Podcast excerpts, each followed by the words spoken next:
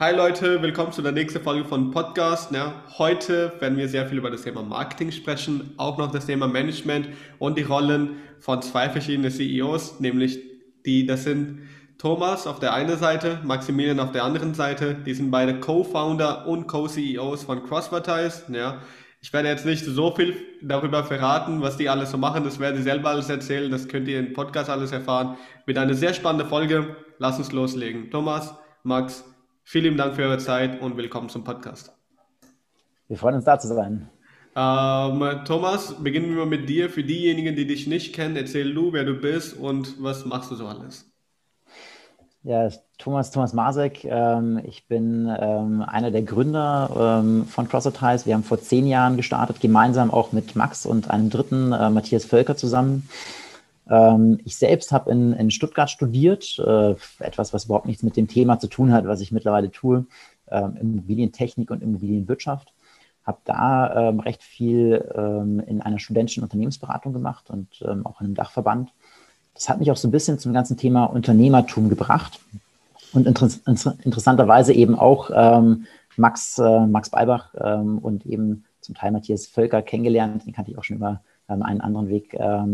Und ähm, so sind wir auch zusammengekommen, was eine sehr, sehr spannende äh, Thematik ist. Ähm, ich habe gestartet bei Crossadvertise erstmal als ähm, COO und CFO. Und ähm, das ganze Thema und das Rollenprofil hat sich immer weiterentwickelt. Ähm, und äh, nachdem Matthias dann ähm, ausgestiegen ist, waren wir zunächst mal Geschäftsführer, ähm, Co-Geschäftsführer und wir haben vor kurzem eben jemanden noch Dritten ähm, in die Geschäftsleitung geholt und in dem Rahmen letzten Endes dann auch nochmal die, die ähm, CEO-Rolle nochmal ähm, aufgeteilt und seit relativ kurzem sind wir eben in dieser Konstellation unterwegs.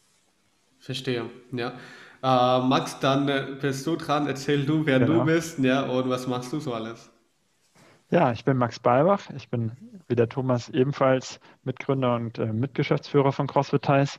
Ich hatte bisher sozusagen ähm, Fokus auf dem Technologie-Part von CrossFit Ties. Ich habe ganz am Anfang unsere Technologie noch ähm, anfänglich selbst mitentwickelt als CTO und dann unser Entwicklerteam aufgebaut. Später mein Fokus ein bisschen mehr auf den Bereich Produkt gelegt und ähm, verantworte mittlerweile auch den Bereich Marketing bei uns. So von meinem Background habe ich ähm, eigentlich immer, äh, ich habe schon in der Schulzeit angefangen, Webseiten zu bauen für Freunde und habe dann mein, immer meine Brötchen mitverdient, ähm, mit, äh, habe auch Computerunterricht für Senioren gegeben ähm, und eigentlich mir alles rund um Programmieren äh, selbst beigebracht habe dann ähm, bin, also bin in Heidelberg aufgewachsen, bin dann nach München gezogen zum Studium, habe hier ähm, Physik studiert. Ähm, es hat auch eigentlich überhaupt gar nichts damit zu tun, was ich heute mache. Äh, also ich kann eigentlich nichts aus meinem Studium wirklich anwenden, war aber trotzdem sehr interessante Zeit. Ich würde es trotzdem wieder tun, weil ich es sehr spannend fand. Ähm, ja, und habe dann ähm, in der Zeit aber auch, so wie der Thomas und der Matthias damals, in der studentischen Unternehmensberatung ähm, neben dem Studium Projekte gemacht und habe darüber die beiden kennengelernt. Ähm, und äh, so bin ich dann auch, ähm, sie die Geschäftsidee zu CrossFit entwickelt haben, äh, dazugestoßen und ähm, haben uns dann entschieden, eben die Firma gemeinsam zu gründen. Ja, und wie kam eigentlich ursprünglich die Idee? Wer, wer kam auf die Idee? Wer kam auf dem einen zu? Wie, wie ist das alles eigentlich Schritt 1 entwickelt worden? Ja, die, die Grundidee, die ähm, war bei mir ähm, gerade in der Zeit eben der studentischen Unternehmensberatung im Studium. Ich war sehr, sehr viel unterwegs ähm, in ganz Deutschland. Da ähm, hat sich für mich zunächst mal die Frage gestellt, ähm, äh, warum eigentlich kaum Werbung auf ähm, LKWs ist. Und das war sozusagen so die, die allererste äh, Basis äh, von der aus ich dann aber relativ schnell gesehen habe, okay, das gibt's schon, ähm, habe mich mit vielen Leuten unterhalten. Das ist äh, auch so, so eins der Themen, die, die ich immer wieder sage, so man sollte sich äh, mit, mit vielen Leuten über ähm, Geschäftsideen auch unterhalten, also nicht dieses, ähm, dieses Verstecken, ähm, das macht selten Sinn. Und äh, wir haben gesehen, okay, das, das ist eigentlich kein wirklich interessanter Markt. Ähm, und in vielen Gesprächen ist es dann, sag ich mal, entstanden, dass wir gesagt haben, okay, wie wäre es dann insgesamt mit Transportmittelwerbung? Wie ist es denn mit ähm, dem Thema Außenwerbung? Ähm, und überall gab es letzten Endes auch schon Player, ähm, aber eine Plattform, die, die alle Medien zusammenbringt und ähm, hier äh, transparent auch aufzeigt, welche Preise sind in welchen Medien äh, machbar und eine wirkliche Buchung ermöglicht. Das ist etwas, was es nicht gab. Und von da aus haben wir gesagt, so, das wollen wir probieren. Und ähm, es haben sich eben auch recht schnell Leute gefunden, ähm, die gesagt haben, so ja, da, da äh, packen wir mit an, das probieren wir. Und äh, ja, das ist mittlerweile äh, elf Jahre her ungefähr, ähm, ungefähr zehn Jahre, ziemlich genau zehn Jahre die Gründung dann letzten Endes. Ja, ähm, äh, lass uns dann da, da, in der Hinsicht auch eine Detailfrage, ja, weil ich, ich mache ja auch Marketing sehr, sehr leidenschaftlich. Ja, ähm, ich habe ein sehr extrem nischiger Produkt und bei euch ist ja der ähm, ein sehr, sehr, sehr breites Spektrum an Produkt vorhanden. Ja, ähm, das, die eine Vorgehensweise widerspricht ja komplett den, die andere Vorgehensweise, sind ja komplett zwei verschiedene Vorgehensweisen. Was macht es deiner Meinung nach Sinn allgemein in Marketing, was das Thema Marketing angeht? Ähm, ist es wichtig, wenn ein Unternehmen neu startet, dass sie ein breites Produktportfolio mitbringt oder war das jetzt einfach der Idee geschuldet, dass es eine Produkt, äh, so ein breites Produktportfolio dann tatsächlich entstanden ist? Mhm. Also jetzt rein von der von, von einem äh, Produkt unabhängig vom Marketing oder, oder ähnlichen äh, Bereichen, glaube ich schon, ähm, dass, dass es äh, immer die Frage ist, was braucht mein Kunde letzten Endes? Und ähm, wenn, der, wenn der Kunde, sage ich mal, spezialisiert ist und eine Nische sucht, dann ähm, reicht es, eine, ein Nischenthema anzubieten. Ähm, unser Ansatz war der, dass wir, dass wir schon gesagt haben, gerade für kleine und mittelständische Unternehmen aktiv zu sein und denen diese Möglichkeiten anzubieten, die sie eben ähm, davor nur, nur teilweise hatten, ähm, dadurch, dass dann eben viele Vertriebler aus äh, dem Regionalvertrieb von ähm, Anbietern von Radiowerbung äh, oder Außenwerbung auf sie zukamen. Und das wollten wir verbinden.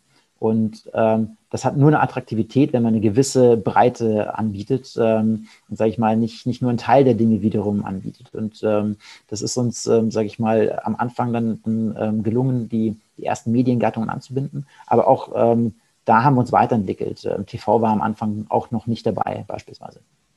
Ja, ähm, wie habt ihr das dann organisatorisch hingekriegt? Weil jedes ähm, sagen wir mal, Marketing ist ja nicht gleich Marketing, jede, jedes Channel funktioniert komplett anders. Ja. Wie habt ihr das dann organisatorisch aufgebaut, dass tatsächlich, wenn dann Werbung dann bei euch auch gebucht wird, ja, dass wenn ein Fernsehwerbung gebucht wird, dass dann tatsächlich auch ein Fernsehspezialist dann da ist, der dann das alles macht. Oder wenn ein, keine Ahnung, TikTok-Werbung gebucht wird, dass dann auch ein TikTok-Spezialist da ist. Das sind zwei komplett verschiedene Sachen, ja. Wie habt ihr das dann organisatorisch gemacht?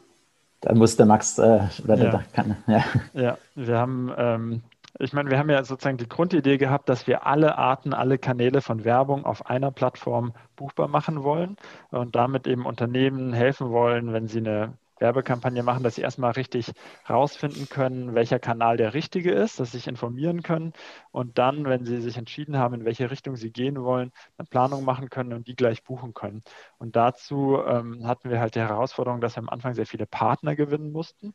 Ähm, wir haben dann mit vielen großen Medienanbietern gesprochen, haben auch mit anderen Agenturen gesprochen und haben auch mit ähm, Unternehmen gesprochen, die uns auch Partner, also mit denen wir Partnerschaften eingehen konnten für bestimmte Bereiche, also zum Beispiel im Bereich Außenwerbung oder im Bereich Online-Werbung. Und diese Partnerschaften, das hat am Anfang sehr viel Zeit gedauert, erstmal die Partner zu gewinnen und zu überzeugen, dass das eine gute Geschäftsidee ist, weil im Jahr 2011 fanden das die allermeisten, mit denen wir gesprochen haben, eigentlich eine ziemlich schlechte Geschäftsidee, die wir hatten, haben ähm, auch gesagt, sowas wie euch braucht es eigentlich nicht, weil dafür gibt es ja schon die großen Mediaagenturen.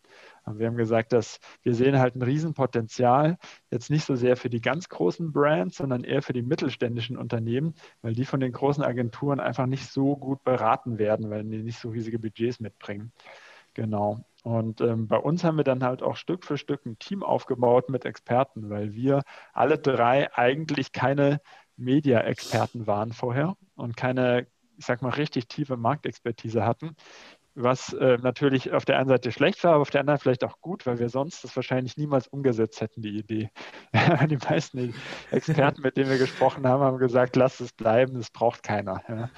Ähm, und ähm, vielleicht war es ein bisschen blauäugig von uns, das dann einfach trotzdem zu machen, aber ähm, vielleicht war es auch unsere, unsere Rettung, ähm, dass wir sozusagen noch gar nicht so sehr ähm, vom Markt so geprägt waren. Ne? Ja. wir haben dann viele Leute reingeholt, die ähm, Know-how in bestimmten Bereichen hatten. Also zum Beispiel TV-Planer, der schon vorher bei einer größeren Agentur war oder Leuten, die dann bei bestimmten Vermarktern gearbeitet haben oder selbst auch bei Kunden das Marketing betreut haben. Ja, ähm, wenn man wenn man auch zum Beispiel die Arbeit von einem ähm, von seinem Team oder von einer gewissen äh, von einem bestimmten Mitarbeiter bewerten möchte, ja, ob das, was er gemacht hat, tatsächlich etwas ist, was die Qualität von Crossvertise entspricht oder auch nicht, braucht man ja ein gewisses Nischenwissen, dass man auch sagt, okay, anhand dieser Kriterien könnte ich jetzt Marketing, diese Marketingmaßnahmen bewerten. Ja? Mhm. Ähm, ihr bringt jetzt beide aus der Hinsicht nicht den Marketing, nicht die Marketing-Expertise mitbringt. Ja? Wie habt ihr das dann geschafft, dass ihr dann die Mitarbeiter aufbaut und dass es trotzdem so gut funktioniert und dass ihr auch gleichzeitig dass diese Qualität, Qualitätsmerkmal ja. auch dann beibehalten könntet? Ich glaube, wir haben in vielen Bereichen einfach Mitarbeiter eingestellt, die schlauer waren als wir. Also ich glaube, wenn man jemand einstellt, ähm, der einem selber nichts beibringen kann, ist schon fast ein Fehler. Ja, man sollte sich immer gucken, was, also was kann ich eigentlich vom Mitarbeiter lernen. An vielen Stellen haben wir halt Leute eingestellt, die in gewissen Bereichen mehr Expertise haben.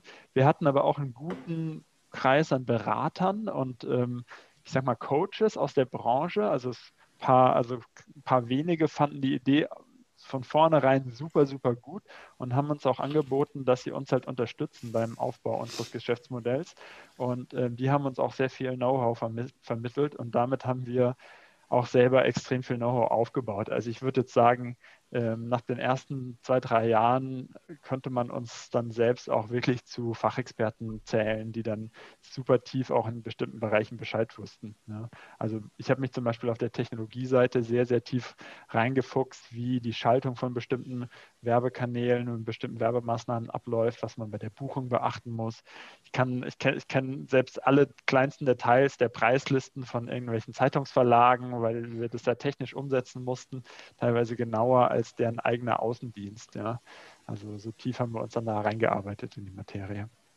Verstehe alle. Das heißt, ähm, das, ihr habt euch einfach Stück für Stück da reingefuchst und wirklich Learning by Doing und so habt ihr euch dann das Wissen angeeignet und sehr viel mit Mitarbeiter, äh, Mitarbeitervertrauen gearbeitet, dass ihr den Mitarbeiter wirklich vertraut habt und auch solche eingestellt hat, von denen ihr auch lernen könntet. Ja, ja. Ähm, wenn, man, wenn man dann, das ist, das, das wäre dann auch eine spannende Frage zu wissen, ähm, wenn man dann die erste paar Mitarbeiter einstellt in einer Agentur, geht man ja, oder in, in, in einer Firma allgemein, ja, geht man ja häufiger dieses Risiko ein, was, wenn die Aufträge nicht da sind, aber die Mitarbeiter trotzdem bezahlt mhm. werden müssen. Ja, ähm, und in eurem Fall, weil es ja Nischenprodukte waren und äh, für jedes Nischenprodukt noch ein Spezialist vorhanden sein sollte. Ja. Ähm, wie habt ihr euch dann am Anfang finanziert? Ja, also das war definitiv eine Herausforderung. Letzten Endes ähm, auch so die, die Frage, wie, wie baut man einen Businessplan auf? Und ähm, wir haben ähm, relativ früh uns entschieden, einen Weg zu gehen, dass wir Venture Capital aufnehmen. Ähm, hatten sozusagen die erste Förderung war, waren ähm, von ähm, Exist und äh, von hier vom Entrepreneurship Center in äh, München, ähm, haben uns aber entschieden, eben Venture Capital aufzunehmen und haben dann ähm, einige Business Angels gefunden, die uns unterstützt haben und zusammen eben auch noch mit institutionellen ähm, uns relativ früh Geld gegeben haben, die das ermöglicht haben. Ähm, wir haben uns aber trotzdem noch nicht von Anfang an sehr breit aufgestellt, sondern eben auf bestimmte Mediengattungen fokussiert und ähm, auch klar gesagt, so wir, wir, wir müssen äh, letzten Endes uns da auch ähm, reinentwickeln und reinwachsen und ähm, ähm, sowohl für, für mich als auch für Max war das sozusagen die, die erste Company, die wir so in der Form gegründet haben. Ich sag mal, freiberuflich, selbstständig waren wir beide vorher schon. Ähm, äh, Matthias hatte ein bisschen mehr Erfahrung in dem Bereich. Ähm, aber wir haben auch viele Fehler gemacht an der Stelle, also was äh, sozusagen Besetzung angeht und, und, wo man Leute herholt. Und an vielen Stellen ist es durchaus auch so, dass, ähm, das sage ich mal, wenn man Sachen verändert, dann, ähm, dann muss man äh, ja äh, auch aus Fehlern äh, lernen. Und das haben wir durchaus äh, eben auch an vielen Stellen gemacht. Ja, ähm, die nächste Frage wäre dann über das Thema Arbeitsaufgabenaufteilung, wie ihr das dann mhm. macht. Ja, äh, Thomas, in deinem Fall, du bist ja von CEO und CFO dann mhm. zum CEO geworden. Ja, ähm, in deinem Fall, äh, Max, war das ja von CTO, das heißt aus der technischen mhm. Seite dann zum CEO. Wie sind dann im Moment die Aufgabenaufteilung als Co-CEOs? Ähm, ja, also bei, zu mir ist erstmal das Thema Sales noch äh, gewandert, was ähm, ähm, eine, eine äh, wilde Konstellation ist, wenn man sozusagen einerseits die Finanzen und andererseits Sales verantwortet, was äh, an, an, vielen Stellen, sage ich mal, rollengetrieben ähm, unterschiedliche Perspektiven auf, ähm, auf etwas wirft. Ähm, und eben, sage ich mal, die Themen, die sonst eben zu den anderen zwei Rollen vor allem zugehört haben.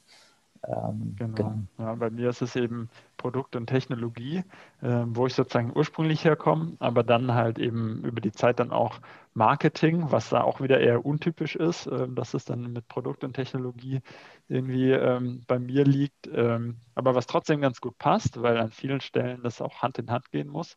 Ähm, und ein weiterer Bereich, der bei uns noch relativ jung ist, äh, das ist, wir nennen das Media Solutions. Das sind Lösungen für Handelsunternehmen, die eine Filialstruktur haben. Für die bieten wir spezielle Softwarelösungen an. Das ist auch ein Bereich, der noch bei mir liegt. Und das ist ein, ja, ich sag mal, ein Rollenzuschnitt zwischen Thomas und mir, der so ein bisschen über die Jahre gewachsen ist. Und ähm, ich glaube, der hat wenig anderen, also Hauptgrund, dass es so ist, ist, dass es uns die Bereiche einfach gut liegen und wir glauben, dass wir damit halt gut klarkommen und ähm, wir auf die Art und Weise einfach gut und effizient zusammenarbeiten. Ähm, und gleichzeitig so ein Aspekt, der uns auch immer persönlich ähm, viel bedeutet hat und mir sehr viel bedeutet hat, dass, ähm, dass man halt selbst auch immer über die Jahre hinweg ähm, noch eine, eine, eigene Lernkurve hat und sich weiterentwickeln kann. Und das war bei uns über die letzten zehn Jahre, glaube ich, doch immer der Fall, äh, weil es immer Themen gab, ähm, in denen man vielleicht noch nicht so tief drin war und dann selber die Chance hatte, noch Dinge dazu zu lernen, was halt super spannend ist auch.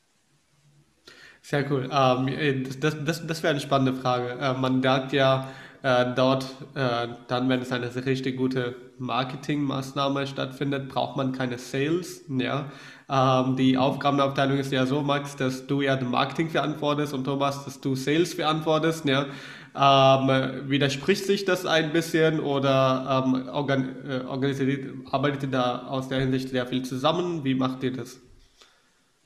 Ja, unser Sales ist primär ein ähm, Inbound Sales. Also wir haben unser Geschäftsmodell, Geschäftsmodell ist heute sehr stark inbound getrieben. Ähm, das heißt, wir haben eine unglaublich große Menge an Content ähm, und ähm, darüber generieren wir sehr viel Interessenten, sehr viel Traffic, die auf unsere Webseite kommen, die uns irgendwo sehen, auf Social Media Kanälen. Eigentlich immer, wenn jemand so eine grundsätzliche Frage rund um Werbung hat und die bei Google eintippt, ist die Wahrscheinlichkeit, dass CrossFit heißt, ziemlich weit oben in den Ergebnissen ist, sehr hoch. Ja. Und, ähm, und das muss ja noch gar nichts was damit zu tun haben, dass man jetzt sofort was buchen möchte, eine Kampagne machen möchte. Ein Großteil der Leute, die bei uns vorbeisurfen, sind zum Beispiel auch Studenten. Ja, finden wir super, weil ähm, das ist ja dann äh, die Generation von morgen, die dann irgendwie schon mit heute mit uns in Kontakt kommt. Ähm, genau, die werden auf uns aufmerksam und äh, in dem Moment, wo dann halt das Interesse ist, vielleicht eine, eine Werbekampagne zu schalten, haben die zwei Möglichkeiten.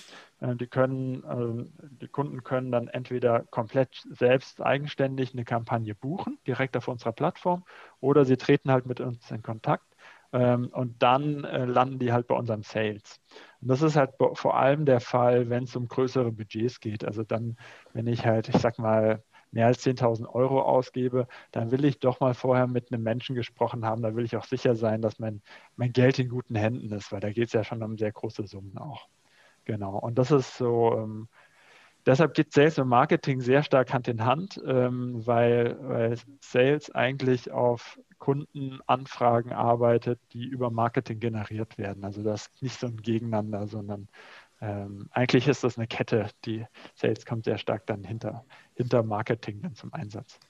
Ja, in, in, in, in, in moderne Firmen, die jetzt, sagen wir mal, die aktuelle Zeit auch überstehen wollen, ja, da, da sollte ja sehr extremer Prozentteil von, von den ganzen Umsätzen tatsächlich auch wieder zurück in den Marketing fließen. Ja.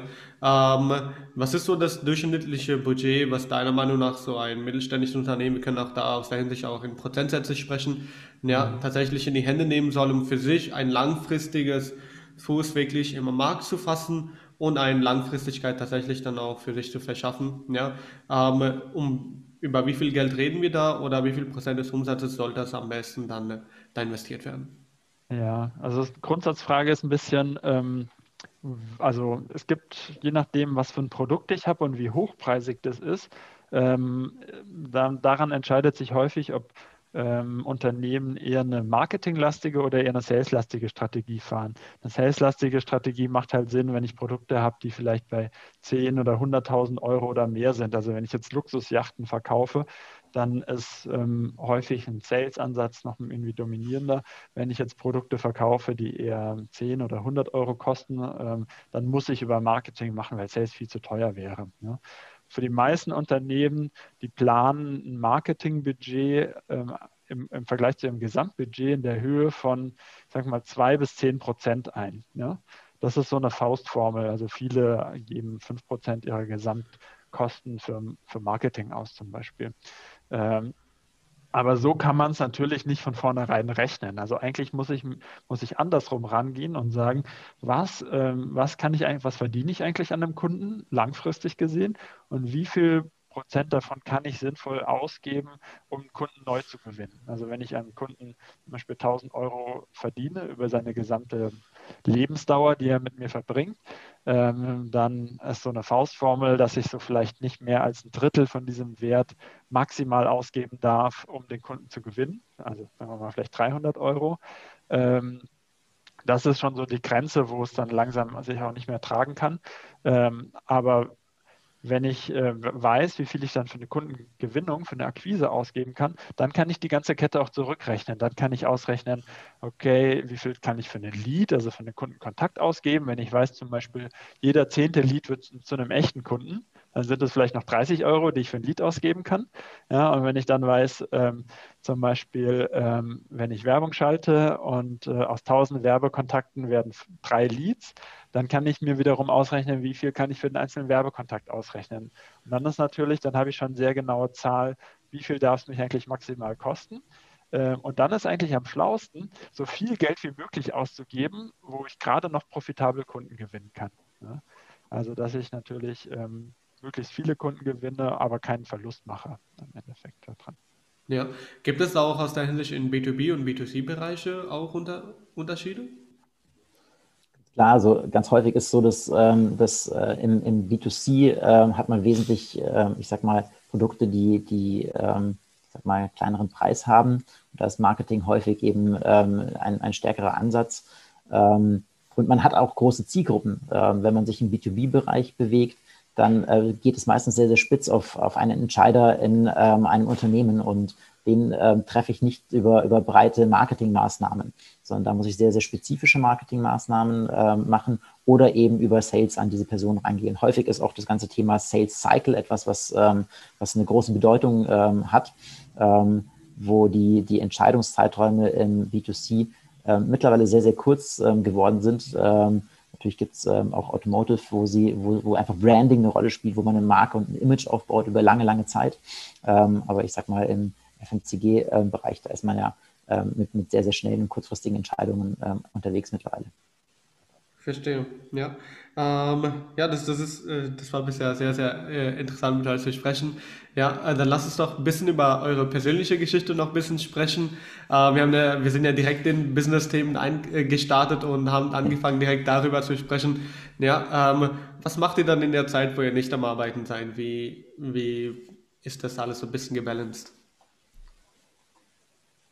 Ja, wir haben beide Familie. Also ich habe äh, eine eine Frau und eine kleine Tochter. Ähm, und das ist natürlich mein, ähm, ja, äh, die Dinge, das Ding, was ich, also, was ich am meisten tue in meiner Freizeit, Zeit mit meiner Familie verbringen. Ähm, und ähm, natürlich auch nicht ganz leicht, äh, Familie und äh, eine eigene Firma unter einen Hut zu bringen. Also gerade wenn man sozusagen aus der ähm, Schiene kommt, dass man irgendwie äh, am Anfang noch irgendwie relativ kurz nach dem Studium direkt eine Firma gegründet hat, wo man sehr, sehr viel Zeit in so ein Unternehmen reinsteckt und es dann über die Jahre halt einfach auch zurückfährt und auch ähm, ähm, eine Familie ähm, ähm hat und dann sozusagen da auch ähm, ein bisschen andere Ziele im Leben hat als nur die Arbeit. Das, das ändert sich natürlich sehr stark. Ja, aber ja, ansonsten, was ähm, mir halt noch viel Spaß macht, ist mich selber auch privat mit Technologie zu beschäftigen. Also ich habe auch immer ein paar Hobbyprojekte, ähm, wo ich was programmiere und ähm, ja, aber sonst ähm, bin ich auch einfach gerne viel draußen, viel in der Natur. Ja, Thomas, dann bist du dran. Spotlight is on you. Ja, ja. bei mir ist auch äh, Familie, bei mir sind es zwei ähm, Söhne. Äh, der, der Kleine ist äh, jetzt eins, der Große ist gerade vier geworden. Ähm, da ist jede Menge Action zu Hause. Ähm, ähm, meine, meine Frau ähm, arbeitet in der Unternehmensberatung, ähm, jetzt eben auch aus äh, Elternzeit wieder zurück am Arbeiten. Äh, und es ist schon, schon eine Herausforderung, die Dinge zusammenzubringen, aber gleichzeitig auch etwas, was, was einem immer wieder, sag ich mal, eine, eine andere Perspektive gibt und äh, auch ganz, ganz gut runterkommen lässt. Also wo, wo wir früher, sag ich mal, ähm, sehr, sehr viel und, und ständig gearbeitet haben, dann habe ich den Eindruck, dass es sehr, sehr gut tut, wenn man auch mal eben diese zwei, drei Stunden dann von 18 bis ähm, 20, 21 Uhr sich eben mit Kindern beschäftigt und so komplett andere Welt ähm, ähm, eintaucht. Ähm, das ist positiv und ähm, da kann man sich dann später nochmal hinsetzen und nochmal mit, mit irgendwie frischem Kopf auch an Dinge rangehen. Ähm, was mache ich sonst? Äh, ich spiele sehr gerne Beachvolleyball. Das ist, sage ich mal, äh, etwas, was oder ich spielte. Ähm, in der Pandemie ist das jetzt was, was relativ schwierig ist. Ähm, ähm, und sonst ist das, das, Thema Brettspiele ist etwas, wo wir immer wieder ähm, ja, uns mit Freunden treffen und mittlerweile das Ganze auch virtuell sehr, sehr gut funktioniert und einfach trotzdem Kontakt mit, mit Freunden einfach trotzdem bestehen kann. Ähm, ja. Das machen Thomas und ich auch gerne mal auch privat neben der Arbeit auch zusammen. Ja, ja. ja tatsächlich. Also, das ist Genau, da sehen wir uns dann teilweise nicht nur in der Arbeit, sondern auch gerne mal am Wochenende. Ja, und wie, wie ist im Moment jetzt wegen Corona die, die ganze äh, Arbeitseinteilung? Ja, macht ihr alles remote oder wie, wie ist das alles dann strukturiert im Moment? Ja, also die, die Leute dürfen bei uns ins äh, Büro gehen. Ähm, wir haben einfach ein paar Regeln aufgestellt, ähm, dass, ähm, dass sozusagen nur eine Person pro Raum ähm, äh, sitzen darf, ähm, Masken getragen werden müssen, äh, Desinfektion und so weiter. Ähm, äh, aber wir sind so aufgestellt, dass wir eigentlich zum sehr, sehr frühen Zeitpunkt, und das ist ähm, dank Max, ähm, äh, dass wir einfach schon von vornherein so aufgestellt waren, dass wir remote arbeiten konnten. Ähm, und äh, das nutzen die Mitarbeiter sehr, sehr stark. Ähm, äh, wir sind momentan so vielleicht 10 Prozent der, der Leute sind im Büro, was äh, eigentlich ähm, relativ wenig ist. Ähm, interessanterweise, das ist auch Learnings, Leute, die Kinder zu Hause hatten, gerade auch in der Zeit, äh, wo, wo Kindergarten, Kita und Schule eben nicht, ähm, nicht geht, äh, dann ist es gut, auch mal rauszukommen und, sage ich mal, sich nicht mit dem, mit dem Stress der Familie beschäftigen zu müssen, sondern auch rauszukommen immer wieder mal. Ähm, und da sind äh, einige dann doch öfters im Büro. Ähm, aber äh, nicht nur das, sondern halt auch äh, jeder, jeder, wie es für ihn, sage ich mal, am besten ähm, gestaltbar ist. Und wie viele Stand...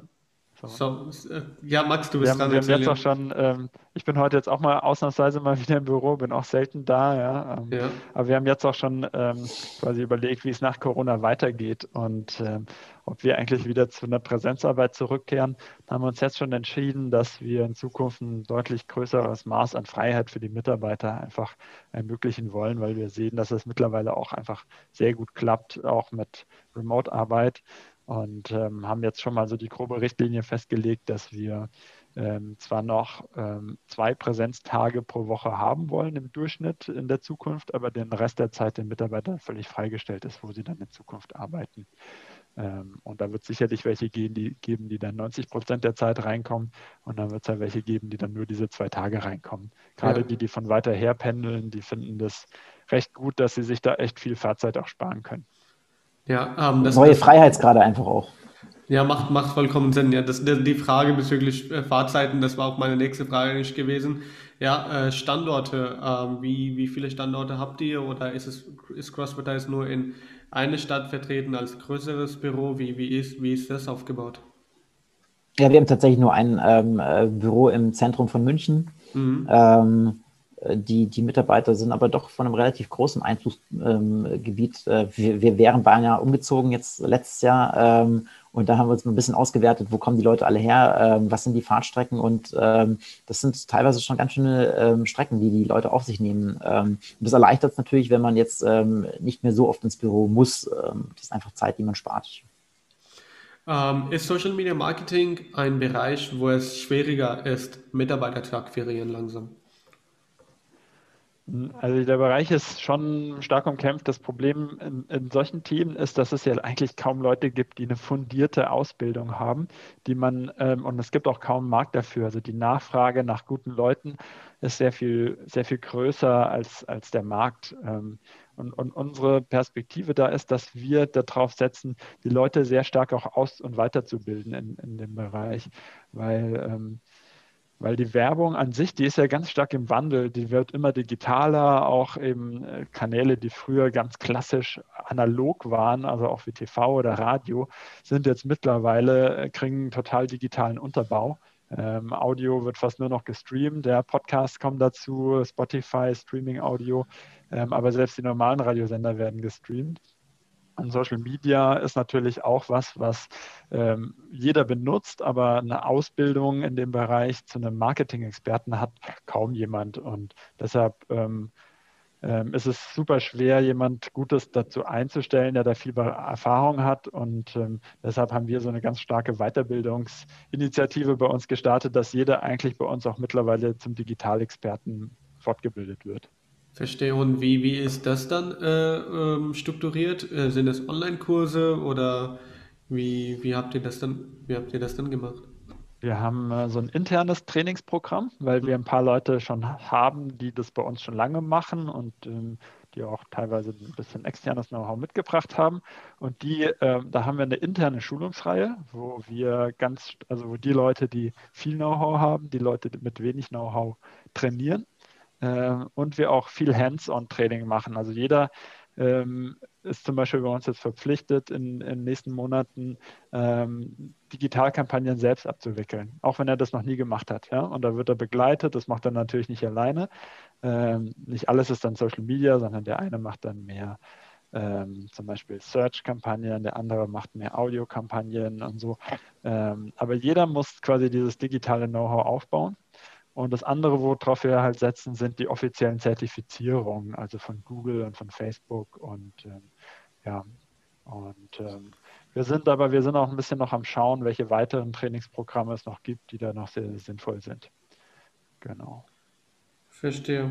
Ja, ähm, sehr cool. Also bisher, äh, bisher echt eine sehr, sehr inhaltreiche, spannende Podcast-Folge.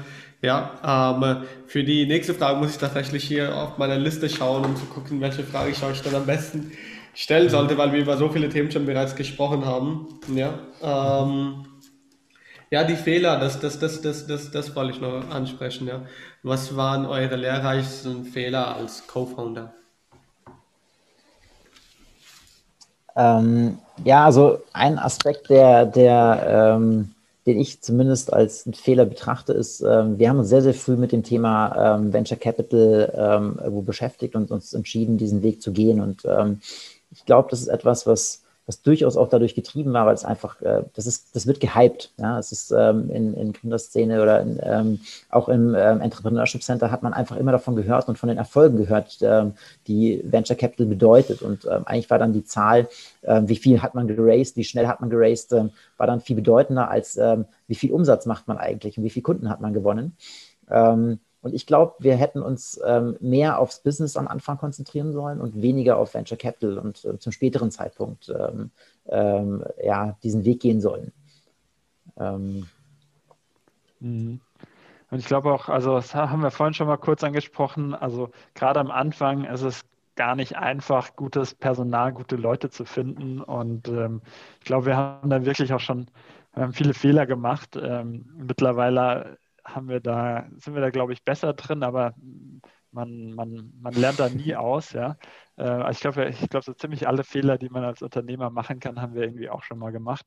Ähm, und ja, ein ganz wichtiges Learning für mich ist, also ganz am Anfang als neues Unternehmen ist es unglaublich schwer, auch gute Leute einzustellen, weil man selber keine, noch keine Marke hat. Und äh, äh, es gibt natürlich schon Leute, die sich auch für Startups interessieren. Das ist vielleicht sogar jetzt noch ein bisschen leichter, als es früher war, da auch gute Leute zu finden.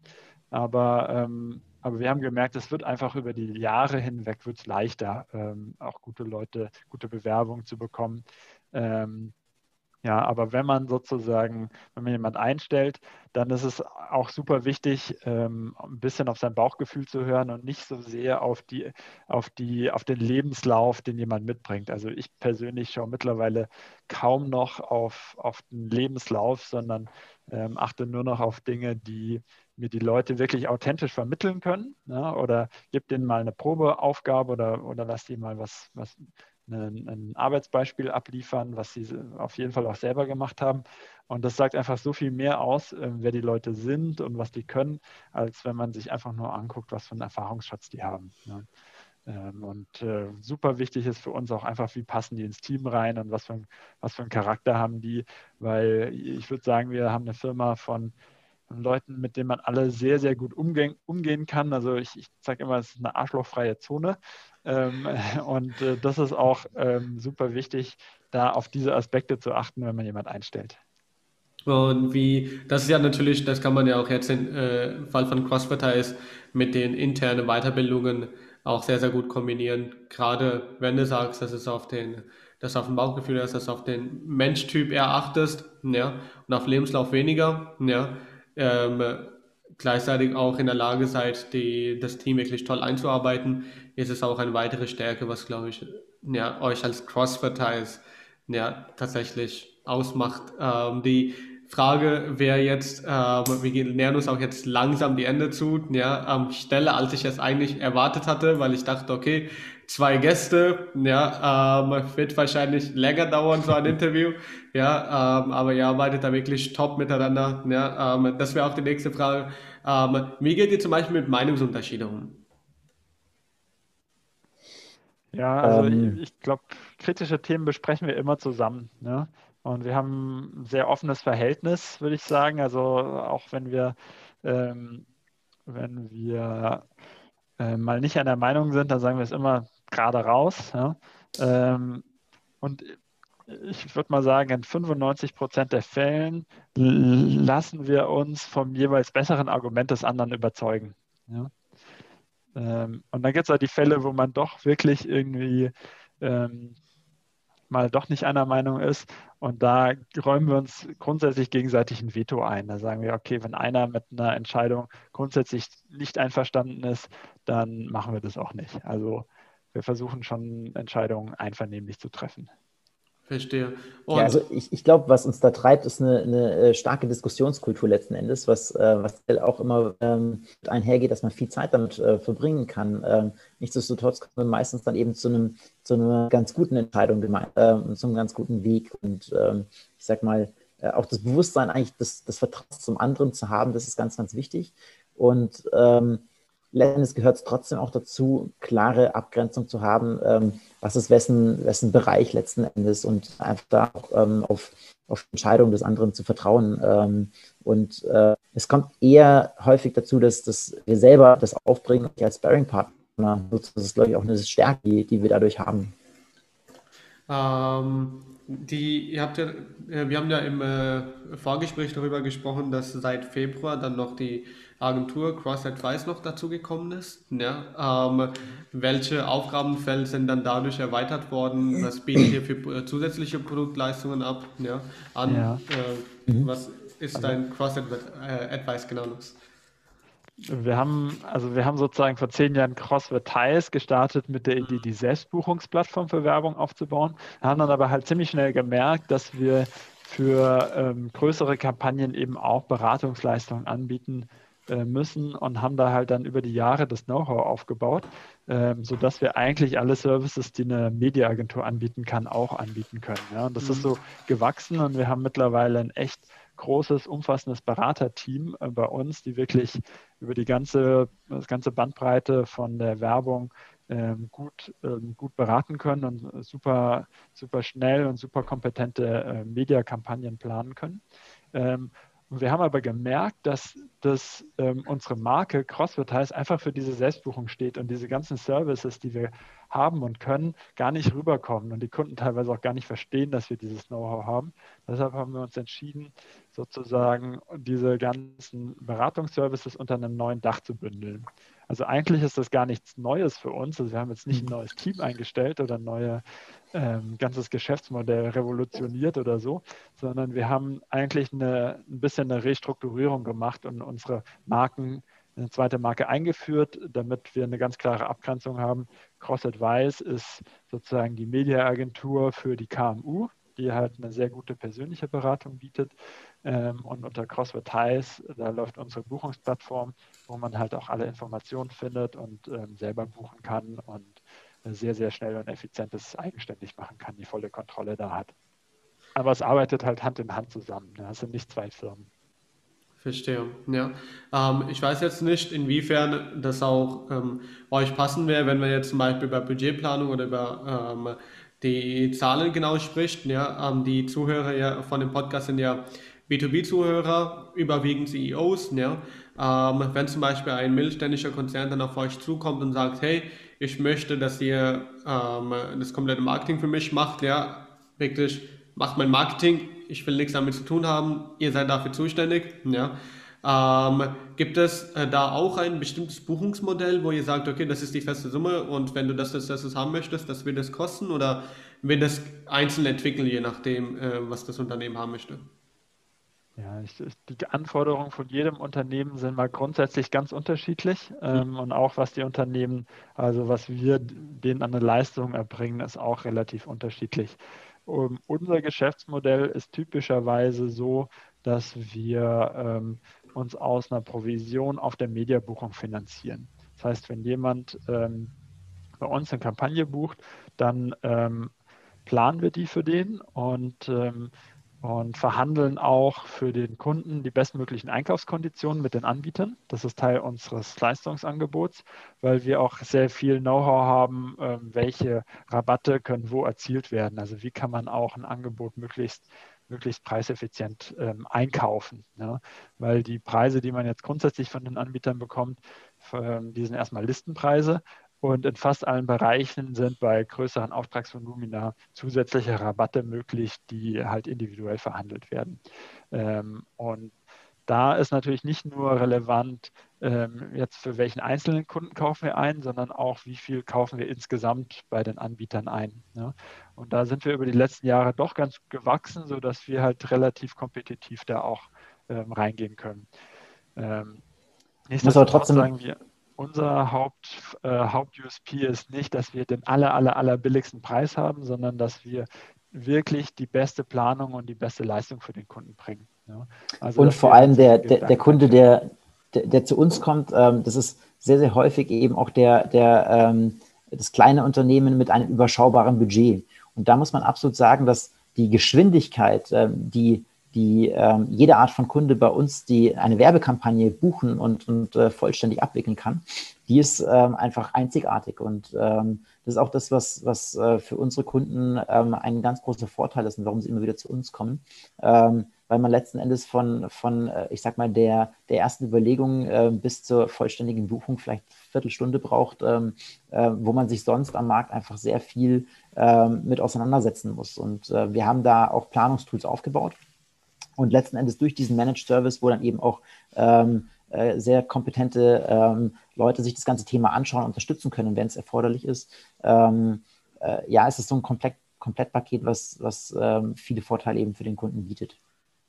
Also es ist ganz selten so, dass ein Kunde zu uns kommt und sagt, hier äh, macht man das gesamte Marketing für uns. Das passiert mhm. so gut wie nie, sondern meistens kommen die Kunden zu uns, weil sie schon einen bestimmten Plan im Kopf haben. Also die sagen, ich habe jetzt hier das neue Produkt, das muss jetzt irgendwie gelaunt, das wird gelauncht in drei Monaten und da möchte ich das im Markt bekannt machen und ich plane dafür eine TV-Kampagne. Ne? Was genau würdet ihr mir denn jetzt empfehlen?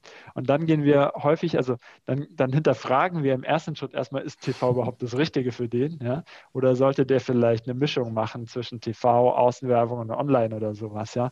Oder kann er sich vielleicht TV noch gar nicht leisten, weil er noch zu klein ist oder eine so spitze Zielgruppe hat, dass zum Beispiel Online-Marketing für ihn im ersten Schritt erstmal besser wäre. Ne? Also da bekommt er erstmal die Beratung. Und wenn wir dann mit dem ähm, abgeklärt haben, äh, was die richtige Strategie ist, dann machen wir die Detailplanung und dann ähm, natürlich müssen wir auch immer wissen, also klar können wir den Vorschlag machen, welches Budget sinnvoll wäre, aber natürlich müssen wir auch vorher wissen, was kann er sich denn maximal leisten, weil wenn wir ihm dann vorschlagen, es kostet eine halbe Million, der kann sich aber nur 50.000 leisten, dann hätten wir die Planung nicht machen müssen. Ne? Deshalb ja. versuchen wir das schon im Vorfeld äh, zu klären, was, was ist realistisch für den. Und ähm, ja, also ich sag mal, bei uns bei uns muss man nicht eine halbe Million mitbringen. Ja, wir haben auch Kunden, die weit mehr ausgeben, aber man kann auch schon mit äh, vier, fünfstelligen Budgets ähm, sinnvolle Marketingmaßnahmen machen und dann auch Erkenntnisse ziehen und wenn das gut läuft, ist dann halt weiter hochfahren. Genau. Verstehe. Ähm, ja, Thomas, du wolltest was sagen? Vielleicht auch das, ähm, sehr viele Kunden machen bei uns sehr, sehr regionale Kampagnen. Ähm, also gerade was äh, sich im Bereich von ähm, äh, zum Beispiel Außenwerbung, aber auch äh, Radio oder mittlerweile ist es auch im TV mit Addressable TV möglich, die, sag ich mal, überschaubare Budgets in regionalen Bereichen sind. Und letzten Endes eine Frage, die sich auch ganz, ganz oft stellt, ist, wie geht man an das Thema Marketing rein und ich glaube, ganz oft macht es Sinn, erste Erfahrungen zu sammeln, eben vielleicht auch gerade, wenn es zum Geschäftsmodell passt, mit, ähm, mit SEA, also mit ähm, eigener ähm, Google-Werbung letzten Endes und dann ähm, auf andere ähm, Gattungen zu übertragen, weil man erste Erfahrungen gesammelt hat. Shows, ja, ist ja ein Thema, was im Moment äh, sehr stark im Kommen ist. Das heißt wirklich, ähm, passende Shows für die ähm, Zielgruppe dann zu, zu produzieren und das dann auch ähm, im Namen der Firma, ja, ähm, oder das dann äh, kombiniert, zum Beispiel, zum Beispiel einen Getränken, Getränkehersteller, ja, der dann so irgendein Drinkshow dann erstellt, ja, wo was wirklich, wirklich sehr interaktiv ist, sehr spannend, wo man Leute einlädt und so weiter, ja, ähm, das ist ja einer der Themen, der stark am Kommen sind. TikTok ist stark am Kommen. Ja. Was seht ihr, was stark am Kommen ist, aus eurer Perspektive? Ja, also, ist, also du hast recht. Also ähm, was so Shows angeht, das ähm, ist was, was jetzt nicht unser Fokus ist, weil wir uns ja eher über die, die Reichweite oder die, die Medialeistung sozusagen und nicht so sehr die Inhalte ähm, darauf fokussieren. Ähm, aber was die Kanäle angeht, ist eine super große Umwälzung momentan. TikTok ist, hast du schon genannt, ist ein Riesentrend, ähm, macht, äh, also wird eine echte Herausforderung für Facebook. Das Unternehmen ähm, ähm, hat jetzt mal endlich wieder einen ernstzunehmenden Konkurrenten und ich bin gespannt, wie der Kampf dann zwischen Instagram und TikTok weitergeht. Ähm, und ich glaube, gerade heute, wo TikTok in Deutschland ähm, sozusagen für die Werbung noch sehr wenig genutzt wird, bietet es ein großes Potenzial, ist aber noch nicht ganz so ausgereift, was, äh, was die Werbemöglichkeiten angeht. Ähm, aber dafür haben Unternehmen, die jetzt da sozusagen First Mover sind, die Chance, noch sehr günstige Preise auch zu bekommen für die Werbung. Äh, man muss sich aber immer so auf die Plattform noch einlassen. Das, also ganz ähnliches passiert jetzt irgendwie auch im B2B-Bereich. Also LinkedIn gewinnt ganz stark an Reichweite und ähm, Xing verliert immer mehr. Ähm, also auch die Unternehmen, die einen B2B-Fokus haben. Und selbst für B2C-Marken kann sogar LinkedIn auch eine ganz spannende Plattform sein, weil ich da halt eine sehr kaufkräftige Zielgruppe ansprechen kann. Also da ist diese große Social-Media-Umwälzung. Das ist so ein Trend. Und der zweite große Trend, den wir jetzt halt beobachten, ist so die Digitalisierung der Offline-Kanäle. Also was ich vorhin schon kurz erwähnt habe, also dass sozusagen die klassische Radiowerbung nur noch zu einem Teil eben über UKW gehört wird und ganz viel schon gestreamt wird. Ähm, und TV ähm, ähm, da gibt es eben diese neue Möglichkeit namens Addressable TV, äh, wo die Fernseher halt im WLAN drin hängen. Und äh, selbst wenn ich zum Beispiel Pro7 schaue, als lineares Fernsehprogramm, wird mir teilweise Werbung dynamisch eingeblendet, wo ich andere Werbung sehe als mein Nachbar, der die gleiche Sendung gucken würde, ja? weil die Werbung eigentlich vom Fernseher übers Internet runtergeladen wird und damit sozusagen zielgruppengenau und auch geografisch genau ausgespielt werden kann. Ich kann mit Fernsehwerbung heute PLZ-genaues Targeting machen. Das war vor ein paar Jahren noch undenkbar. Ähm, und in der Außenwerbung werden auch ganz viele Plakatflächen, die früher geklebt wurden oder mit Papier sozusagen waren, werden auch durch digitale Screens Stück für Stück ersetzt. Und da habe ich auch ganz neue Möglichkeiten, Zielgruppen in, in, an, an, neuen Touchpoints, in neuen Stellen anzusprechen, zum Beispiel im Fitnessstudio oder im, im, öffentlichen Nahverkehr oder irgendwie im Bürogebäude und solche Sachen. Äh, da wird die, die Vielfalt viel größer und ähm, Dadurch, dass die Kanäle halt digital werden, ähm, habe ich aber die Möglichkeit, genauer auszuspielen. Und das müssen Unternehmen zukünftig nutzen, weil die sonst abgehängt werden. Ja, das, ähm, diese digitalen Chancen, die sind für viele Unternehmen noch nicht so gut greifbar. Da ist noch nicht ist für viele noch die Frage, wie, wie gehe ich da eigentlich ran, dass ich dann eine, eine digitale, zielgruppengenaue Strategie aufbaue, die halt eigentlich für die Werbe, für die Werbeempfänger eine höhere Relevanz der Botschaft, der Werbebotschaft erzeugen kann. Das ist eigentlich die Kernidee dahinter, warum man das Ganze macht. Verstehe, ja. Addressable TV ist tatsächlich das, womit ich mich noch kaum beschäftigt mhm. habe. Ja, das habe ich jetzt auch bereits direkt in meine Notizen aufgeschrieben. Ja, ja, verstanden habe ich es auf jeden Fall. Ja, ja. Ähm, ist auch ganz logisch, ganz, ähm, mhm. äh, ja, was, was ich in der letzten Zeit ganz auch äh, beobachtet habe, ist, dass inzwischen auch in Aufzüge äh, statt Werbeplakate tatsächlich auch ein digitales äh, Bildschirm drin genau. ist, ja, wo auch immer wieder unterschiedliche Werbungen äh, abgespielt ja. werden. Ja. Häufiger so in moderne oder Neubauwohnungen ist es drin oder in Büros Richtig. ist es drin. Ja.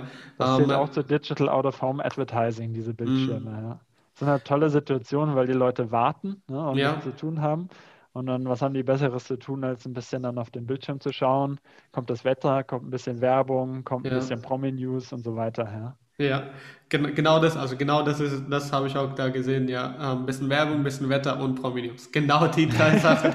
ja, genau. Ja, und, äh, ähm, und, es gibt keinen Werbeblocker dafür, ne? Also mhm. klar kannst du weggucken, aber ähm, damit erreichst du Leute, die sonst von Werbung heutzutage schwer erreichbar sind. Es gibt mhm. ja auch Zielgruppen, die heute kaum noch Fernsehen gucken, die ähm, kaum Radio hören, die Spotify Premium benutzen, da keine Werbung mehr haben, die keine Zeitung mehr lesen, die halt vielleicht noch ein bisschen auf Social Media erreichbar sind, ähm, aber im Browser ihre Werbeblocker installiert haben und die sind immer schlechter erreichbar. Also das sind so teilweise junge digitale Zielgruppen, die, die man echt nicht mehr gut, die man nicht mehr gut erreicht und äh, für die ist halt Außenwerbung immer noch was, wo man halt, ähm, wo man, womit man alle Menschen erreichen kann. Aber solange kein Corona ist, gehen doch alle Menschen irgendwie regelmäßig raus und äh, machen was. Ja, ähm, also entweder dann durch äh, solche, ähm, solche Werbemaßnahmen oder durch Influencer-Marketing wäre dann auch mhm. ähm, ein spannendes Thema, womit man die junge Zielgruppe sehr, sehr cool erreichen kann. Ja, aus meiner Seite, ich habe tatsächlich keine weiteren Fragen mehr an euch beiden. Ja, ähm, ich stelle da dann mal meine finale, meine letzte Frage. Ja, welche Frage hätte ich euch stellen sollen, die ich bisher nicht gestellt habe? Ich glaube, äh, also das, das ist ein Thema, ähm, wo, wo wir als Unternehmer, glaube ich, immer wieder mit äh, zu tun haben, sind Krisen. Ne? Ähm, und ähm, ich glaube, die, die Frage, die man hier stellen kann, ist, ist wie geht man mit Krisen um? Ähm, und äh, tatsächlich, äh, wenn man so sagen kann, ich, ich, kann bis heute nicht beurteilen, ob ich ein guter Unternehmer bin, aber ich glaube, ein guter oder wir ich glaube, gute Krisenmanager zu sein, weil man einfach so viele Krisen durchlebt hat. Und ähm, ähm, ja, das, das wäre die Frage sozusagen. Ähm, ja, okay, dann, da wir jetzt noch ein bisschen Zeit übrig haben, ja, ähm, so, die finale Frage, ja, wie geht man mit Krisen um als Unternehmer? Ja, ich glaube, ein wichtiger Aspekt ist, ähm, Krisen erfordern meistens, dass man harte Entscheidungen trifft ja, dass man Dinge verändert. Und da ist es Wichtige eigentlich, dass man nicht zögert, sondern bereit ist, diese harten Entscheidungen zu treffen. Die sind in dem Moment meistens extrem unangenehm. Aber so, mein Learning ist, je unangenehmer eine Entscheidung ist, desto wichtiger ist es, sie zu treffen. Ähm, und das, es wird auch nicht besser, dass man sie nicht trifft, sondern es wird viel besser, wenn man sie getroffen hat und wenn man sie dann getan hat. Meistens dass es danach fühlt man sich selber gleich besser, dass es erledigt ist ähm, ähm, und man, also häufig ist es dann gar nicht so schlimm, wie man sich ausgemalt hat. Ja. Das ist so Zweiter ein Aspekt, Punkt. den wir immer wieder erlebt haben. Zweiter Punkt ist in der Krise immer das Thema Kommunikation und ähm, ich, also sowohl untereinander als auch äh, mit dem gesamten Team, mit Partnern, wer auch immer betroffen ist, da eine ähm, offene ähm, frühzeitige Kommunikation zu gehen, ist etwas, was, ähm, was sehr hilft, auch durchzukommen. Ähm, auch das ist etwas, was wir, was wir äh, gelernt haben. Ja, wir haben auch immer versucht, uns sozusagen mit anderen Unternehmern auszutauschen, mit anderen Gründern, mit anderen CEOs, haben da auch ein ganz gutes Netzwerk. Und das ist auch was, was wirklich hilft, wenn man sowas hat. Also erstens glaube ich, wenn man halt irgendwie Co-Founder hat oder Mitgeschäftsführer, ähm, dann ist das viel, viel einfacher, als wenn man so eine Last alleine tragen muss. Also da bin ich wirklich dankbar, dass wir das, dass wir da ein Team sind. Ähm, und, ähm, und das andere ist, wenn man halt andere Unternehmer kennt, die vor ähnlichen Herausforderungen schon standen. Ähm, das hilft einfach wahnsinnig viel. Und da haben wir, also da kann ich jedem raten, sozusagen auch sich ein Netzwerk aufzubauen ähm, und da einfach in den Austausch zu gehen. Ja. Interessanter Aspekt jetzt mit Corona, den wir gemerkt haben. Corona ist ja auch für viele Unternehmen eine Krise gewesen. Ähm, auch für uns natürlich, weil Werbung natürlich im ersten Moment auch erstmal stark zurückgegangen ist. Viele Unternehmen haben gesagt, sie gehen mit Marketingkosten erstmal vorsichtiger um haben da an der Kostenschraube gedreht und das hat uns natürlich auch getroffen. Aber wir haben gesehen, Corona äh, ist eine Krise, die ja alle Unternehmen oder also alle in Deutschland irgendwie trifft. Ich nenne das mal eine Makrokrise, ja, da ist, ist jeder von betroffen. Und dann gibt es natürlich Krisen, die eigentlich nur dich als Unternehmen betreffen oder vielleicht sogar nur als Gründer sogar. Ähm, ähm, das sind eher Mikrokrisen. Und ich persönlich muss sagen, dass die Mikrokrisen viel unangenehmer und viel schwieriger sind als Makrokrisen, weil ähm, man bei diesen Makrokrisen also ein, so ein breites Verständnis hat. Ja, jedem geht es so und äh, die sind sogar teilweise an vielen Stellen eine Chance, weil wenn man sozusagen im Krisenmanagement geübt ist und weiß, wie man halt reagiert und halt auch vor harten Entscheidungen dann nicht zurückschreckt, dann kann man sich auch als Unternehmen profilieren und auch Chancen da drin erkennen und auch vielleicht an manchen Stellen dann besser agieren als eine Konkurrenz. Spannend, ja. Ähm, dann mache ich den Outro. Ja, erstmal, ja, es ist ja sehr spannend, wie unser Interview überhaupt entstanden ist. Ja, ähm, ich habe ja als erstes den CEO von Cocodibu interviewt, ja, ähm, und dann kam es dann zum Gespräch mit der Lara von Cocodibu. An der Stelle auch ein Shoutout an Lara, ja, die dann das Interview mit Max ähm, alles organisiert hat. Ja. Dann habe ich noch den Ralf Heim interviewt, ja, der CEO von Finsight. Ähm, die, und der Ralf hat mir nach dem Gespräch empfohlen, dass ich Thomas interviewen soll. Ja, und Thomas ist dann auf Max zugegangen und irgendwie ist das rausgekommen, dass, wir schon, dass ich schon bereits einen Termin mit Max habe und dass die Co-CEO sind von derselben Firma. Und dann war das sehr spannend, das alles dann organisieren, äh, euch beiden gleichzeitig zu interviewen. Ja, ich war erstmal ein bisschen vorsichtig. Ich wusste nicht, ob es wirklich sinnvoll wäre, zwei Gäste gleichzeitig zu interviewen. Ja, aber ja, hat mir wirklich mega Spaß gemacht. Ja, jetzt bin ich auf jeden Fall mehr dazu motiviert, noch immer wieder mal ja, zwei Gäste gleichzeitig einzuladen. Ich glaube, das ist eine sehr, sehr coole Kombi. Ja, ähm, vielen, vielen, vielen Dank für eure Zeit. Ja, ähm, ich mache mal kurz den Outro. Bleib, bleibt ihr noch dran, wir quatschen nachher noch ein bisschen. Leute, eine spannende Folge. Ja, ähm, extrem viel über das Thema Marketing gesprochen, extrem viele Insight, was jetzt aktuelle relevante Marketing-Trends sind. Und ich glaube, da war für CEOs und äh, andere Unternehmer extrem viel Wissen drin, was man marketingtechnisch und allgemein managementtechnisch tatsächlich umsetzen kann. Es war noch ein bisschen äh, Human Resource, ein bisschen HR-Themen noch dabei. Ja, das war noch spannend aus der Hinsicht. Vielen lieben Dank, Thomas. Vielen lieben Dank, Max. Leute, wir hören uns in der nächsten Folge. Mach's gut. Bis dann. Ciao.